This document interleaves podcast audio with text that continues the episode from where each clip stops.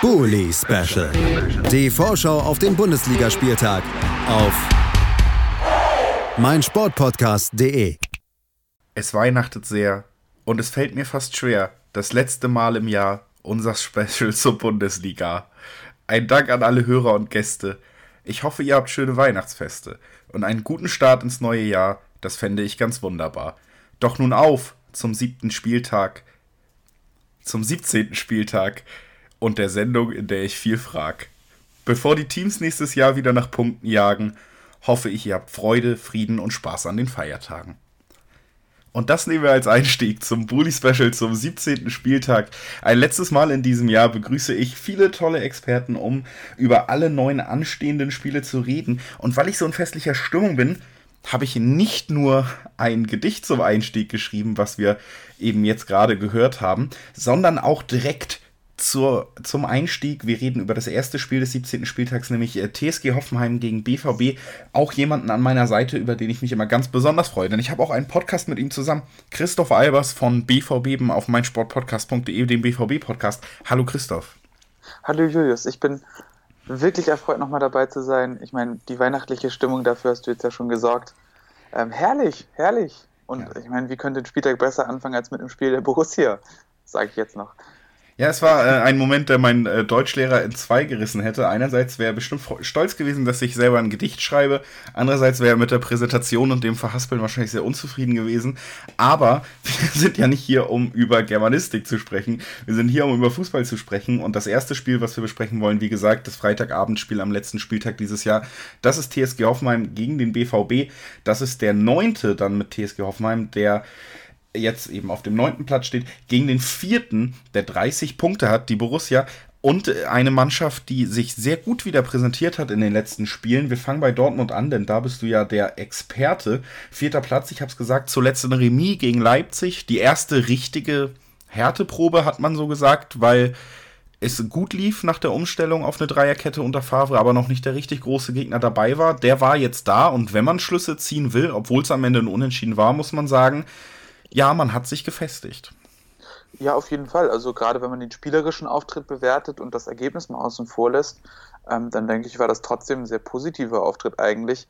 Ähm, am Ende stehen natürlich irgendwo drei Gegentore, aber ich glaube, jeder, der die gesehen hat, ähm, wird da zustimmen, dass das sicherlich nichts mit dem System zu tun hatte, insgesamt nichts mit der Taktik zu tun hatte, sondern äh, einfach nur auf individuelles Versagen zurückzuführen ist und das in einer Form, die ich selten so gesehen habe. Also drei solche Fehler innerhalb von einer Halbzeit in einem Spiel, was sonst sehr gut für eine Mannschaft lief. Ähm, das ist für mich bisher eigentlich ungesehen, aber ähm, soll trotzdem eigentlich meinen positiven Eindruck des Spiels nicht trüben, weil die Mannschaft hat oft gute Reaktionen gezeigt. Ich finde auch gerade nach dem 2-2, das 3-2 sofort nachzulegen, das spricht auf jeden Fall für eine gute Haltung in der Mannschaft. Ähm, die erste Halbzeit, finde ich, war insgesamt sehr stark, hat man sich echt gut präsentiert. Ähm, auf individuellem Niveau funktioniert es jetzt auch wieder. Ich meine, wenn man jetzt auch gerade sich mal Jaden Sancho von jetzt anguckt und im Vergleich zu dem von vor, lass es fünf Wochen sein, dann, dann sind das Welten, die da den Unterschied ausmachen. Und ich glaube, das merkt man in der ganzen Stimmung und im Verein auch. Und ähm, deshalb glaube ich, ähm, sollte man nach dem Spiel ähm, nicht zu sehr hadern, sondern eigentlich das Positive aus dem Spiel mitnehmen in das letzte Spiel des Jahres. Und ich glaube, dann kann man eigentlich auch unter die Hinrunde durchaus ja, hoffnungsvoll voll, ja, zurückblicken. Ja, die Hinrunde bei Dortmund war turbulent. Du sprichst es an. Es gab eine ganze Zeit lang eine Phase, wo wirklich wenig lief, wo der Trainer hart in der Kritik stand. Dann gab es diese Umstellung vom 4-2-3-1 aufs 3-4-3 und seitdem läuft es wieder besser. Man ist noch in der Champions League vertreten, man ist noch im DFB-Pokal. Und so wie die Liga sich im Moment gestaltet und so wie die letzten Auftritte aussahen, gerade auch der gegen Leipzig, ist es wohl sogar, wenn man jetzt den Sieg holt, nicht ausgeschlossen, dass man die Saisonziele noch erreichen kann, die man ambitioniert ausgegeben hat. Ähm, nein, gar nicht. Also man hat es ja gesehen, Leipzig war der Tabellenführer in diesem Spiel und ähm, über weite Strecken würde ich sagen, hatte die Mannschaft das auf jeden Fall im Griff. Ähm, ich würde sagen, sie waren spielerisch sehr gut dabei. Ähm, sie konnten sich sehr gut auf den Gegner einstellen. Ich glaube, gerade der Dreieraufbau war gegen Leipzig ähm, eine sehr gute Wahl. Da hat man immer wieder auf der einen Seite viele Anspielstationen gehabt. Man hat auch gerade einen ganz, ganz guten Übergang ins Mittelfeld bekommen, hat immer wieder auch die Pressinglinien überspielen können. Ähm, gleichermaßen auch eine ganz gute Absicherung. Ich glaube, viele Spieler fühlen sich auch in diesem Konstrukt sehr wohl. Ich finde, ein Paradebeispiel ist dafür ähm, Don Axel Sagadou. Und ähm, wenn man das dann alles zusammennimmt und dann vergleicht gegen die Mannschaften, die vor Borussia Dortmund stehen, gegen Gladbach, gegen Leipzig, ähm, da waren die Leistungen sehr ansprechend und gut, das Spiel gegen Bayern können wir, glaube ich, an der Stelle mal ausnehmen, aber die sind ja auch nur punktgleich. Also ich glaube, deshalb ist es auf, auf jeden Fall noch drin zu sagen, ähm, die Ziele sind noch zu erreichen. Also ich glaube, da würde ich mich jetzt auch nicht zu weit aus dem Fenster lehnen.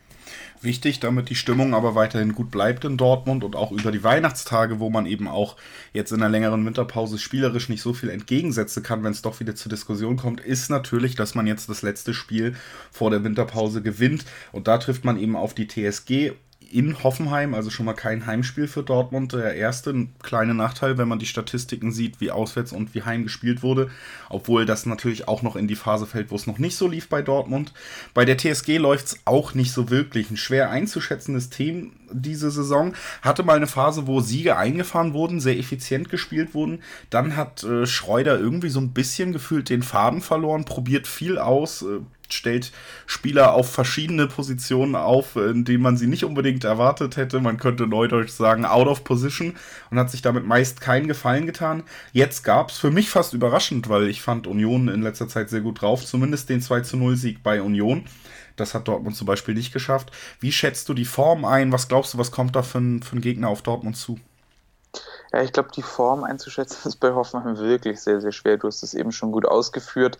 Und wenn man sich wirklich mal die letzten Wochen ansieht und das, das Spiel gegen äh, Union mal ausklammert, dann war da echt eine Phase mit sechs Pflichtspielsiegen am Stück und dann vier Spiele ohne Sieg. Und das waren auch, auch dann gegen Kaliber wie gegen Mainz, Fortuna Düsseldorf, FC Augsburg. Und ohne das jetzt despektierlich zu meinen, das sind schon eigentlich auch, auch Gegner, gegen die man eigentlich gewinnen müsste.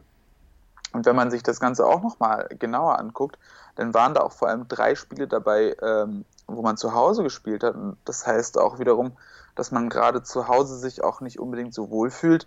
Ähm, ich glaube, die Mannschaft ähm, ist vor allem im Konterspiel stark, hat ein gutes Umschaltspiel, ähm, wobei aus meiner Sicht immer sehr, sehr viel von André Kramaric abhängt, wenn er spielen kann. Ähm, ist, denke ich, schon auf individuellem Niveau auch, auch der stärkste Spieler im Kader. Ähm, und ansonsten hat man natürlich auch gerade mit so Spielen, zum Beispiel in Ilas Bebu oder auch in Sargis Adamian, Spieler, die sich vor allem aufs, aufs Konterspiel ähm, verstehen. Und ähm, wenn, wenn die gezwungen sind, gegen eine tiefstehende Abwehrlösung zu finden, tun sie sich für gewöhnlich schwer. Und ähm, das, das äh, ermöglicht denen natürlich jetzt gerade gegen Borussia Dortmund ähm, da schon sich Chancen auszurechnen. Auf der anderen Seite, und da muss ich ganz ehrlich sein, ähm, hat es mich gewundert, dass sie gegen Union gewonnen haben. Du hast es auch schon gesagt, weil Union ja eigentlich gerade so eine Mannschaft ist, die gern die Gegner anlaufen lässt und dann auch selbst über das Umschaltspiel kommt. Ähm, von daher war das, finde ich, schon so ein bisschen Ausreißer, was das Muster angeht. Aber ich denke, dass Hoffenheim sich insgesamt schon darauf freut, ähm, dass Dortmund selbst sehr gewillt sein wird, das Spiel zu machen, damit man dann hinter der Abwehr Räume findet, in die man reinstoßen kann. Also eine Ausgangssituation, die für Dortmund spricht, obwohl der Gegner nicht wirklich leicht einzuschätzen ist. Oder würdest du das Fazit anders ziehen? Also ich, ich denke, dass Hoffenheim sich Chancen ausrechnet. Ich glaube, dass Dortmund theoretisch als Gegner ihnen entgegenkommen könnte. Ähm, ich glaube aber letztendlich, dass die Qualität nicht reichen wird und weil Dortmund insgesamt einfach ohnehin gut drauf ist, weil Dortmund gut funktioniert momentan, dass sie als Favorit ins Spiel gehen auf jeden Fall. Bevor wir zum Tipp kommen, habe ich mir überlegt, in diesem Bully-Special möchte ich natürlich jedem Gast die Möglichkeit geben, nochmal einen Weihnachtswunsch Wunsch zu äußern in Bezug auf die Mannschaft, mit der er es hält. Du bist für Dortmund hier und dann ist natürlich die Frage jetzt, was wünschst du dir für Borussia Dortmund im kommenden Kalenderjahr? Ähm, schwer zu sagen. Also, ich meine, ich fange nicht ganz groß an mit der Meisterschaft. Ich glaube, das wäre sehr unbescheiden und man will ja auch nicht zu viel verlangen, wenn man schon mal diese Chance bekommt. Ähm, ich sehe davon ab, mir Erling Haaland zu wünschen, auch, auch wenn ich ihn spielerisch sehr schätze. Aber ich wünsche mir wirklich mal einen guten Außenverteidiger, also wirklich einen Außenverteidiger, der diese Rolle auch wirklich so spielt, ohne die großen Schwächen. Das wäre toll. Das wäre toll und das ist ein Wunsch, das sage ich jetzt mal und verlasse kurz meine neutrale Rolle als Moderator, den ich natürlich auch mit dir teile. danke, dass du da warst. Erstmal schon vorweg. Aber bevor du dich verabschiedest, können wir ja auch noch tippen. Was glaubst du, wie geht es am Ende aus? Wie geht der BVB in die Pause? Mm, 1-3. Also 3-1 für Dortmund. Du scheinst von jemandem gelernt zu haben, nicht ohne Gegentor für Dortmund zu tippen. ich weiß es nicht, ist, wir haben es noch gar nicht angesprochen. Wichtiger Punkt fällt mir gerade noch ein. Äh, Marco Reus wird ausfallen und James Sancho steht auf der Kippe. Ähm, natürlich, lass uns das schnell abhandeln. Wir haben so viel gequatscht, ohne drüber zu reden. Ich hatte es nicht ganz mehr. Ist gerade mit Marco Reus sehr frisch bei der Aufnahme. Schon ein großer Einschnitt. Glaubst du, das könnte nochmal ein richtiges Problem werden in diesem Spiel? Ähm, ich glaube, das ist ein bitterer Verlust. Marco Reus gerade in dieser Rolle, in, dem neuen, in der neuen Formation unglaublich wertvoll. Ähm, ich schätze aber nach wie vor auch, auch zum Beispiel einen Spieler wie Mario Götze sehr und kann mir, auch wenn ich erwarte, dass Paco Alcázar spielt, eigentlich gut vorstellen, dass er diese Rolle sehr gut ausfüllt.